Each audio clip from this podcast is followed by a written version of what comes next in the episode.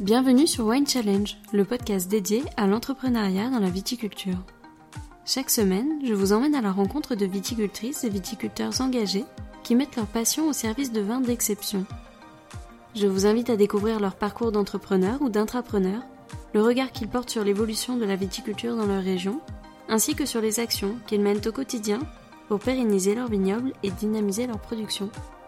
Nous aborderons également les questions de l'expérience du travail en famille, de la transmission entre générations, ou encore de la transition digitale liée à leur activité. Je vous souhaite à toutes et à tous une très belle écoute. Cette semaine, je vous propose de me suivre à Mardeuil pour faire connaissance avec Christophe Tanneux, cinquième génération de viticulteurs sur le domaine Tanneux-Mailly. Lors de cet enregistrement, nous avons longuement échangé sur de nombreux sujets. Christophe s'est confié avec sincérité et sans détour au micro de Wine Challenge. Tout au long de cette conversation, il nous livre son ressenti sur son métier, sur le champagne et sur sa région. Profondément humain et vrai, son métier l'anime pleinement. Il ouvre donc la discussion sur de nombreux points qui portent à se questionner, à communiquer et à échanger. En effet, si les idées qu'il porte avec enthousiasme et sans langue de bois lui sont propres, il s'intéresse au travail de ses confrères, il aime observer, écouter et comprendre le travail d'autres vignerons, et a à cœur de fédérer autour du champagne, notamment avec la section locale de Mardeuil dont il est l'actuel président. Je vous propose d'écouter cette conversation en deux épisodes, tant elle est riche d'idées, d'expériences et de points de vue, le tout avec spontanéité et beaucoup d'humour. Au programme de cette première partie, Christophe nous présente son domaine, son parcours et ses expériences. Il nous parle de ses points de vue sur le travail vigneron et sur la nouvelle génération de viticulteurs qui s'installent en Champagne.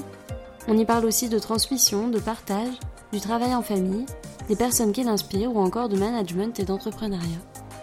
Écoutez donc sans plus tarder cette conversation authentique et sincère, rythmée par des notes d'humour et un second degré indissociable de ce vigneron passionné. Allez, place à l'épisode du jour. Bonjour Christophe. Bonjour Alexandra. Je suis ravie de venir à ta rencontre pour en savoir un petit peu plus sur l'histoire de la maison, depuis quand tu es là et combien de générations se sont succédées avant toi? L'histoire de la maison remonte à 1921. Donc euh, la maison va avoir euh, 100 ans dans maintenant euh, de petites années. Et je suis la cinquième génération, alors cinquième génération de vignerons et quatrième génération de vinificateurs, d'élaborateurs, vous l'appelez comme vous voulez. Enfin, le gars qui fait du vin et qui le vend à ses clients. Donc ça a commencé par Victor, après il y a eu Maurice, après il y a eu André, Jacques et Christophe. Ça vous connaissez toute la semaine Et comment s'articule le domaine sur l'exploitation, la partie viticole? Combien il y a d'hectares? Sur quelle commune? Quel terroir? La plus grosse partie de l'exploitation est sur Mardeuil. Après, on a des sur Verneuil, Haï et Bernay. Donc l'exploitation représente 8 hectares là maintenant. On a trois cépages, bien entendu, Chardonnay, Pinot Noir, Meunier. Alors le Meunier représente 50% à peu près, un petit peu moins, 45-50%. Et puis euh, les restants se divisent avec Chardonnay et Pinot Noir. Le Chardonnay est présent pratiquement que sur Mardeuil, pour des raisons d'organisation de travail, parce qu'on a à peu près 2 hectares de vignes sur Verneuil, et si on devait avoir énormément de cépages sur une contrée qui a une vingtaine de bornes d'ici, au niveau de l'organisation de la vendange, c'est plutôt compliqué. Donc Verneuil, c'est principalement meunier. Ça tombe plutôt bien d'ailleurs, puisque c'est un, joli coin à meunier. Et sur Mardeuil, donc Pinot Noir, qui sont de mieux en mieux, euh, des Chardonnays. Et ce qu'il y a sur Haï, c'est exclusivement des Pinot Noirs. Donc tu préfères travailler le Pinot Noir, le Pinot Meunier, le Chardonnay, quel est ton cépage de cœur alors le cépage de cœur, je ne sais pas si c'est le cépage de cœur. Par contre, celui que je préfère au niveau onologique, c'est le pinot noir, sans conteste. Mais ça a évolué tout ça. J'ai toujours été plus tourné vers les cépages noirs, donc j'ai commencé avec les meuniers. Et les meuniers me déçoivent de plus en plus. C'est-à-dire que je trouve qu'ils tiennent pas, je trouve qu'ils décrochent de plus en plus. Et ce n'est que mon avis, donc on se détend derrière le poste. Si on les récolte trop vieux, je trouve qu'on a des goûts euh, qui sont pas ceux du meunier. Donc j'aime bien récolter les, meuniers jeunes, si possible pas trop mûrs, mais ça devient de plus en plus compliqué parce que justement ils tournent vite en pourriture. Le pinot noir, lui, depuis nombre d'années, n'a cessé d'évoluer positivement. Avant, c'était un cépage qui ne mûrissait jamais. On récoltait généralement dernier, et euh, plus on récoltait tard, plus on était content. Et quand on rentrait un pinot noir à neuf, c'était une folie. Et là maintenant, les pinots noirs, non seulement sont allègrement autour de 10-11, donc un très bon degré, ils ont une belle acidité, généralement autour de 8. Moi, la plupart de mes pinots noirs sont enherbés, donc j'ai freiné énormément la quantité de récolte, ce qui, euh, au niveau des arômes, est plus que bénéfique, et en plus, je les vinifie sous bois. Donc j'ai vraiment, euh, au niveau œnologique, une, une, grosse, grosse préférence pour le pinot noir. Et ça a toujours été sur le domaine L'encépagement est resté le même depuis le début? Non, mon père euh, adorait les chardonnays, et mon grand-père le meunier. Donc euh, mon grand-père a planté énormément de meuniers, puis mon père après est arrivé et a planté énormément de chardonnay pour deux raisons. La première, c'est qu'à cette époque-là, il fallait savoir que le chardonnay avait une prime. C'est-à-dire que quand on vendait des kilos de raisin en coopérative ou en négoce, on avait une prime supérieure. Donc on a planté énormément de blanc. Et puis mon père, vinifiant lui-même, s'est aperçu aussi que le chardonnay avait une finesse que le meunier n'avait pas en fin de compte. Et moi, quand je suis arrivé, j'ai toujours préféré les meuniers. Et puis là, je me dis, j'ai décroché vers le pinot. Et combien de cuvées est-ce que vous élaborez au domaine? Alors ça, c'est un peu compliqué comme question je sais compter jusqu'à 7, c'est pas, il y en a 7 là à l'heure actuelle. Je dis c'est un peu compliqué parce que ça fluctue en fonction des années, en fonction de ce que je veux faire. Donc ça peut aller de 4 à 8, 10. On est dans l'élaboration des petites cuvées. Tu sais, au départ, on, faisait 4 cuvées, chacun faisait 10 000 bouteilles, et basta, on foutait complètement. Là maintenant, ce qui m'intéresse, moi, c'est effectivement de faire euh, des petites unifications, soit du parcellaire, comme le millésime, qui est donc un parcellaire, donc je vais avoir euh, peut-être 1000 bouteilles, Là, va pas tarder à sortir un millésime exclusivement meunier de 2013 où il va y avoir 800 bouteilles. J'ai un rosé millésimé avec 500 bouteilles. Enfin voilà. Donc je peux me retrouver très vite avec une dizaine de cuvées pour essayer de satisfaire au mieux ma clientèle. Et pour te faire plaisir aussi. On va pas se bourrer le mou. Moi, ce qui m'intéresse, c'est de faire plaisir à mes clients. Donc je me fais plaisir en vinifiant des choses un peu différemment, de, de créer des choses différentes. Mais le but ultime, c'est quand tu as, as, une personne qui vient t'acheter ta bouteille ou qui la déguste et qui dit qu'il a pris plaisir avec. C'est ça le top. Je vois aucun intérêt à vinifier un vin juste pour ma pomme et que je sois tout seul à trouver bon. Ça m'intéresse absolument pas. Donc ce qui m'intéresse, c'est le partage. Ce qui m'intéresse, c'est que mes clients trouvent ce que je fais bon. Puis concrètement, j'ai pas tellement de risques. Dès l'instant que tu arrives à récolter des raisins qui sont nickels, vinifier, c'est quand même le, un gamin de 5 ans, il arriverait quand même. C'est pas non plus la fin du monde. Pas sûr quand même. On fait le pari. Bah ouais. Le plus compliqué dans le métier de vigneron, qui fait son champagne, c'est pas de faire le champagne, c'est de faire le raisin. Qui plus est, par les temps qui courent. C'est très compliqué, parce qu'on est obligé de retravailler comme travailler nos aïeux, etc. Mais concrètement, faire pousser du raisin, moi, me, me pose beaucoup plus de problèmes que vinifier. Vinifier, c'est c'est euh, c'est facile. Dès l'instant que tu mets des jolis raisins dans un pressoir qui est propre, simple, ce qui va me découler, ça va être un joli jus. Après, c'est une fermentation alcoolique qui transforme le tel Jésus le jus en vin. Donc ça, c'est facile. Puis après, à faire attention à le conserver correctement. Et puis après, les assemblages. Les assemblages, la plupart du temps, on les détient de nos aïeux. Et puis ceux qu'on veut faire, quel risque que l'on a à assembler du bon avec du bon? Sans rien. Aucun. C'est d'avoir du bon. Et du coup, ta partie préférée euh, de toutes les différentes facettes du métier de vigneron, c'est plutôt laquelle? J'aurais jamais pu faire que vigneron. Je crois que ça m'aura saoulé assez vite. Physiquement, je... là, ça tombe bien que ça soit de l'audio. Mais quant à la vidéo, tu comprends très vite que je peux pas non plus casser des pierres à la de journée, c'est pas possible. Donc ça m'aurait vite saoulé, je pense. Faire du vin, ça, ça, m'aurait, c'est la seule partie qui m'aurait pu m'intéresser euh, en temps complet. Mais vraiment, ce qui me botte dans ce métier, c'est l'exploitation elle-même. C'est gérer tout, c'est vendre à des clients.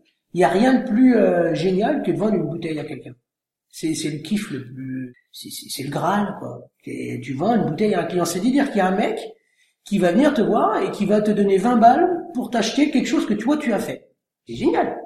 C'est ça qui m'éclate dans mon métier. Et quel est ton parcours professionnel jusqu'à aujourd'hui? Est-ce que tu as toujours été viticulteur ou est-ce que tu as eu une vie avant de faire ce métier?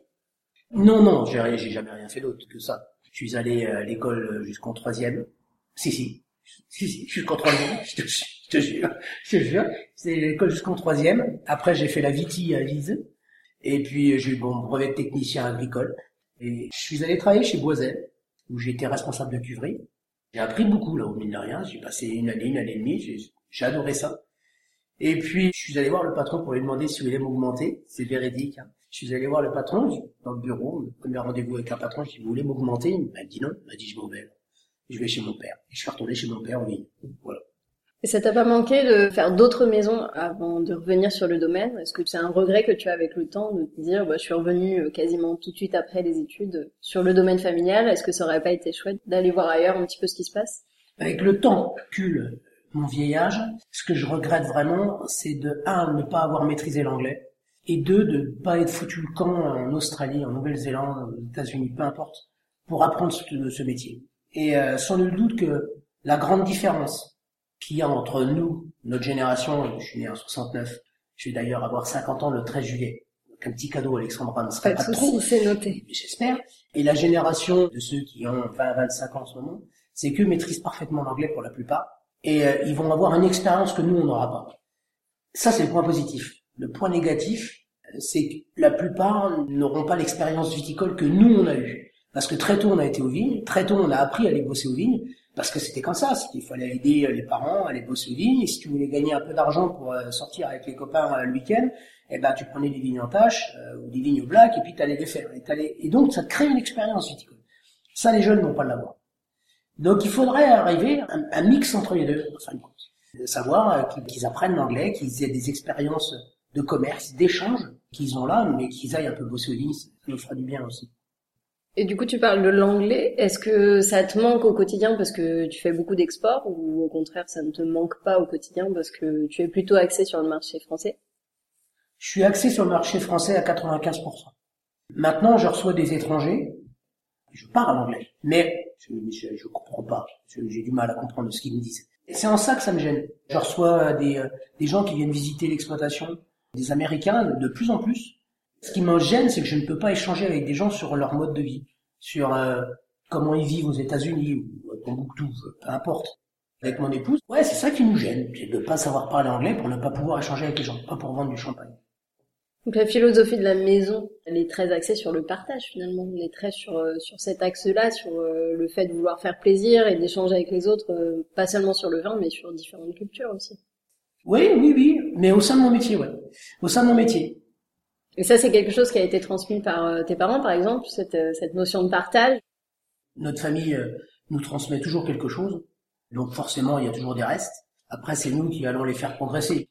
Et la transmission pour la- le partage, non, non, non, ça vient comme ça, c'est naturel. Enfin, ça dépend des moments aussi. Il y a des fois, tu as envie de partager avec des gens, il y a des fois pas.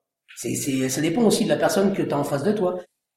Et est-ce que tu as toujours souhaité faire ce métier-là ou est-ce que finalement c'est transmis par tes parents, vu que tu as toujours baigné dans cet univers-là, tu ne t'es même pas vu faire autre chose? Je pense que dans le cas de la transmission professionnelle de parents à enfants, il y a deux cas. Soit tes parents te dégoûtent à vie de ce qu'ils font, et tu le fais pas. Soit par la parole, soit par l'observation que tu en as, ils te donnent envie de le faire. Mais tu es un ado, je te le rappelle, hein, à 18 ans, on est un ado, et donc ton seul souci, c'est de pourrir la vie de tes parents. Et donc le seul truc que tu as envie de faire, c'est tout, sauf comme eux. Mais c'est la plupart des gens, j'invente absolument rien. Et, et moi, j'étais dans ce truc-là. C'est-à-dire que jusqu'à la troisième, j'avais décidé d'être routier, euh, cuisinier, allumeur de bougies. euh, voilà. Et puis à la fin de ma troisième, et ça s'est décidé le dernier trimestre, donc quand même j'ai mis le temps, hein, je me suis dit, allez, je vais aller à Vise. Et euh, je reprendrai l'exploitation. Parce que au bout d'un moment, j'avais conscience que, un, il fallait que j'arrête de faire chez mes parents, que deux, leur métier était plutôt bien, ça me paraissait bien, et puis trois, après, c'est tout à fait psychologique. C'est envie de faire plaisir à ton père. Donc, tu te dis quand je vais lui annoncer que je vais reprendre l'exploitation ou que je vais au moins travailler avec lui, il va être content. Ce qui a été le cas d'ailleurs. Après, ça s'est gâté. Mais autrement, au départ, au départ, c'est très bien.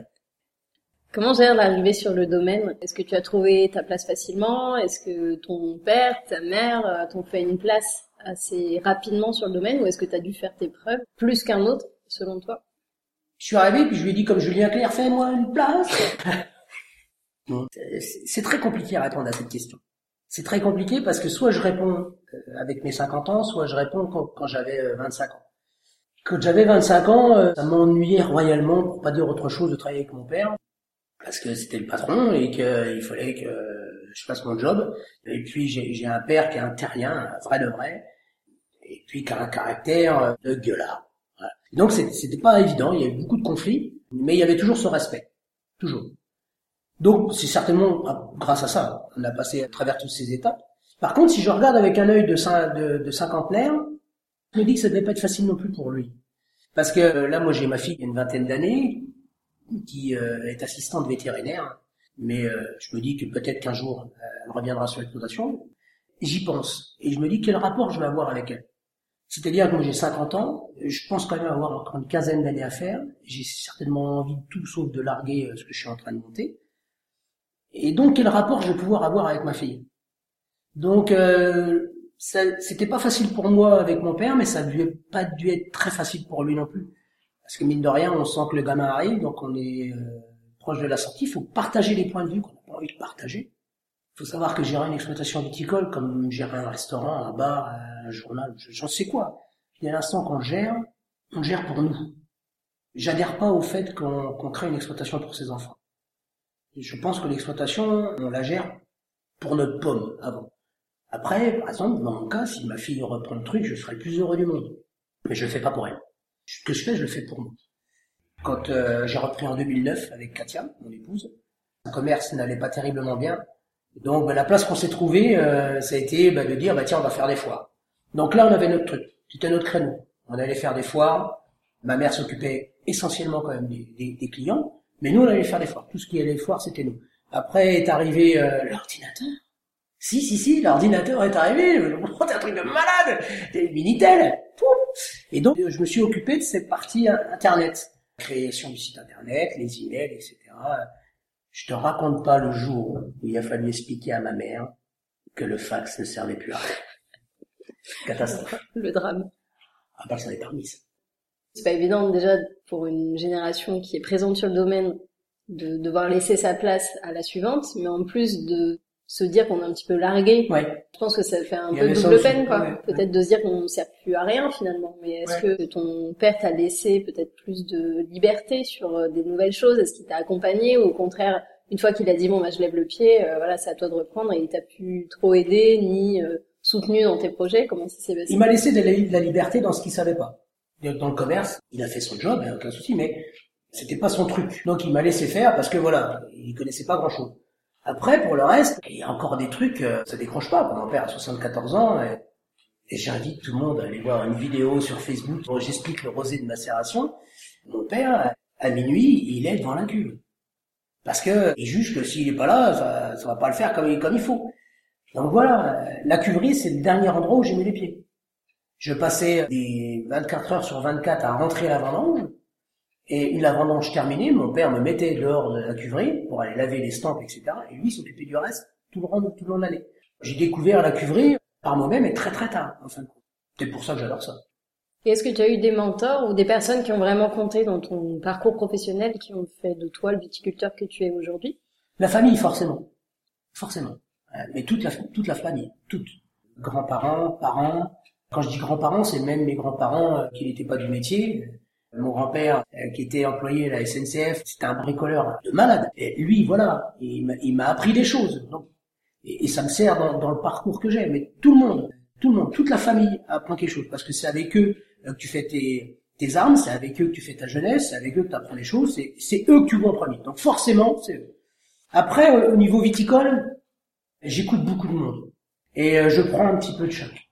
J'aime beaucoup Jean-Baptiste Geoffroy je connais pas plus que ça, hein. mais j'aime bien sa façon de faire des vins, j'aime bien sa façon de présenter ses bouteilles, et puis euh, j'aime bien la façon dont il a fait évoluer son champagne. Il avait une marque avec un patriarche lui aussi, euh, René, ça c'est voilà, c'est Dieu le Père dans, la vallée de la Marne, et euh, il a il a repris ça et euh, il s'est pas contenté juste de faire vivre, il, il a fait monter d'une manière exponentielle sa, sa maison de champagne en allant sur AI, en changeant ses, son profil de commerce, enfin voilà il a fait un énorme boulot et euh, voilà, moi ça fait partie des gens que, j'admire. Après sur la philosophie euh, viticole, Christophe Millon est très bien. Dans le même truc euh, qu'à mon cousin Vincent Charlot, j'aime bien prendre certaines choses, pas tout, pas tout. les deux, pas, tout. Il y a des choses que je ne comprends pas et auxquelles j'adhère, j'adhère pas. Voilà. Mais leur philosophie de, de la, plante par les plantes, déjà, ça, voilà, ça me plaît. C'est un discours qui me plaît.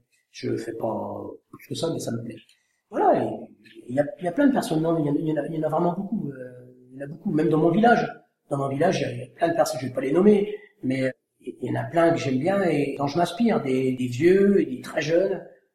généralement, en plus, on s'inspire des gens qui sont absolument différents de vous. En gros, tous ceux qui sont différents de moi, il y en a un paquet, hein, et ben voilà, je m'en inspire. Quel conseil tu pourrais donner à cette nouvelle génération qui reprend des domaines familiaux? Qu'ils aillent butiner ailleurs autant qu'ils peuvent. Mais vraiment Ils vont apprendre plein de choses.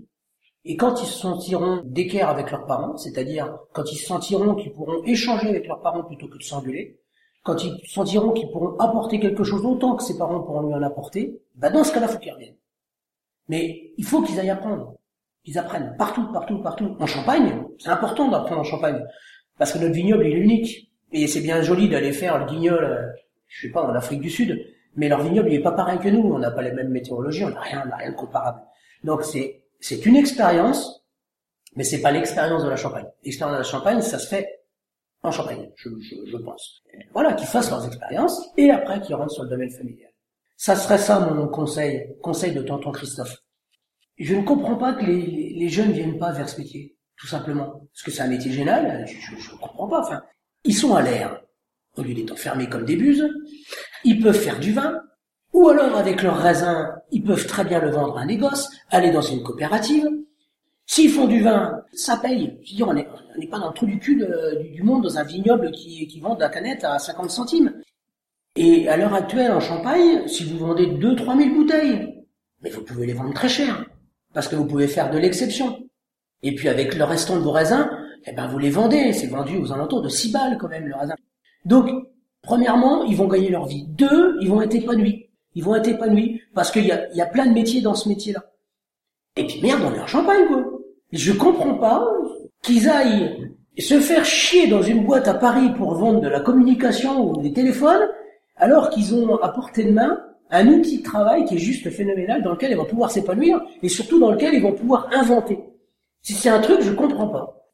Et quel regard tu portes sur celui que tu étais à ton arrivée sur l'exploitation familiale? Quelqu'un de très beau, très grand, très intelligent, et, de très modeste. Surtout. J'étais quelqu'un de courageux.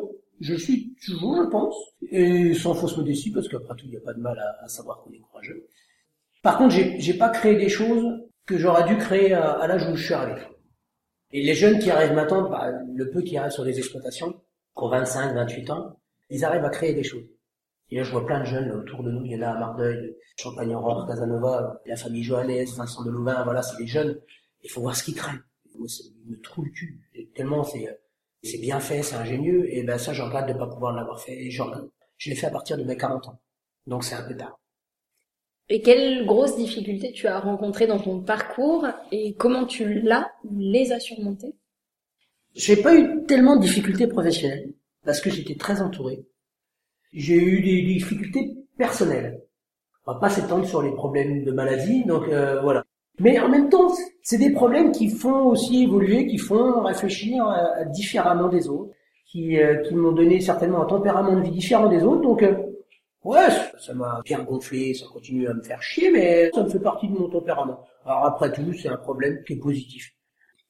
Parmi les différentes casquettes du métier de vigneron, viticulteur, une difficulté que certains rencontrent, c'est le management. Est-ce que pour toi c'était une difficulté justement, ou est-ce que ça a été assez simple de diriger? Euh, J'ai repris le domaine en 2009. J'ai toujours eu la chance d'avoir été entouré de bonnes personnes, qui sont d'ailleurs encore là. Jean-François, Marie-Claire, et là tout nouveau, Nicolas. C'est des gens bien. C'est des gens courageux. C'est des gens qui réfléchissent ça nous est arrivé de nous prendre le bec, hein, mais c'est plutôt rare. J'ai pas de souci à avoir à gérer les équipes. En même temps, je suis pas un gueulard. Voilà. Ça peut m'arriver de blesser parce que je suis quelqu'un qui, euh, qui a la vanne assez facile et le problème c'est que les vanneurs faciles, parfois ils vannent plus vite qu'ils ne réfléchissent. Voilà, parfois je peux éventuellement claquer des gens, mais je le vois assez vite. Donc euh, je m'excuse assez vite. Après, le seul problème, c'est l'humain. je suis très humain. La plupart de mes fournisseurs, 95%, c'est des gens avec qui je m'entends bien. Je serais incapable de travailler avec quelqu'un avec qui je m'entends pas, même financièrement. Un fournisseur qui me proposerait des prix euh, exceptionnels, si je m'entends pas avec lui, jamais je travaillerai avec. Avec les salariés, c'est pareil. Moi, il faut que je relativise certains comportements pour me mettre dans le crâne qu'on n'est pas des copains non plus, euh, c'est pas de ma famille. Et c'est pour ça que parfois ils peuvent réagir de telle ou telle façon. Et après, ça passe. Voilà. Mais ça a été compliqué, ça, par contre. Ouais, c'est un petit truc, ouais, c'est un petit truc compliqué, ouais, en fin de compte. Ouais c'est d'arrêter de prendre les gens pour mes, meilleurs potes à chaque fois. Ouais, c'est ça. Savoir mettre une distance entre le pro et l'affect aussi. Hein. L'affect. C'est même pas le pro et le, perso. C'est euh, savoir mettre une barrière à l'affect. Que c'est pas toujours euh, contre moi que c'est dirigé. Enfin, c'est le truc euh, philo. c'est de la psycho en ce moment. C'est Attention, tu sais que tout n'est pas dirigé contre toi. Le mec, il te traite de con, mais c'est pas toi qui le traite de con, c'est lui qui a une vie de merde. Parfois, c'est ça. Et est-ce que tu t'es toujours senti entrepreneur ou au contraire, c'est arrivé sur le tard Non, je me sens pas du tout entrepreneur. Non, pas le moins du monde. Et pourtant, tu entreprends, enfin, t'as créé des, des, nouvelles choses. Tu crées, mais je me sens plus artiste qu'entrepreneur. Si j'avais pas fait ce métier-là, j'aurais fait dans l'artistique, mais dans, dans la musique, dans, dans la radio, dans, des choses comme ça. Et euh, j'ai regretté de ne pas être né dix ans plus tard. Je te rappelle juste que moi je suis né en 69. Si j'étais né en 79, j'étais né sous l'ère de François Mitterrand qui avait libéralisé les radios libres. Et donc j'aurais certainement fait de la radio. Mais artiste dans, dans ce truc-là. Pas artiste, je crée mon vin, je suis un artiste du vin, non merde, ça va. Non, non, non, non, non, non. Et donc euh, voilà, c'est pour ça que j'ai bien aimé la démarche avec Caroline Brun et, le tableau, parce que c'est une artiste et euh, voilà, c'est une démarche qui me plaît. J'adore faire des masterclass ou présenter, faire des dégustations avec les gens. Voilà, faire de la scène, du théâtre, des choses comme ça, ça m'aurait, ça m'aurait excessivement plu. Donc c'est un moyen pour moi de faire ça, mais euh, dans mon métier. Et parce que pour toi, quelle est la définition de l'entrepreneuriat aujourd'hui? L'entrepreneur, pour moi, c'est quelqu'un qui va faire monter une entreprise, mais aussi financièrement. Il y a un côté financier dans l'entreprise que, euh, que je n'ai pas. Mais tu es quand même obligé de gérer. Je suis mauvais. Un entrepreneur, tu lui donnes 100 et il est là pour te récolter 1000. Moi non. Et si tu devais résumer ton parcours en trois mots, quels pourraient être ces trois mots? Altruiste, courageux, authentique. Merci à toutes et à tous d'avoir écouté cet épisode. J'espère vraiment qu'il vous a plu et qu'il vous a donné envie d'en savoir plus sur l'invité du jour. En attendant le prochain, vous pouvez retrouver toutes les informations sur la maison de l'invité et son actualité sur le site wine-challenge.com. Je vous invite également à me rejoindre sur les réseaux, sur les pages Instagram et Facebook at Wine Challenge Podcast et à partager cet épisode avec tous les amoureux du vin en utilisant le hashtag du même nom. Enfin, si vous avez aimé cet épisode, je vous invite à soutenir le podcast en vous abonnant à celui-ci et en laissant votre avis sur votre plateforme d'écoute préférée. N'hésitez pas à y liker les épisodes et si vous écoutez le podcast sur iTunes, à lui donner la note de 5 étoiles. Cela m'aidera beaucoup à donner une chance à d'autres épicuriens de le découvrir. Alors merci à tous et à très vite pour le prochain épisode.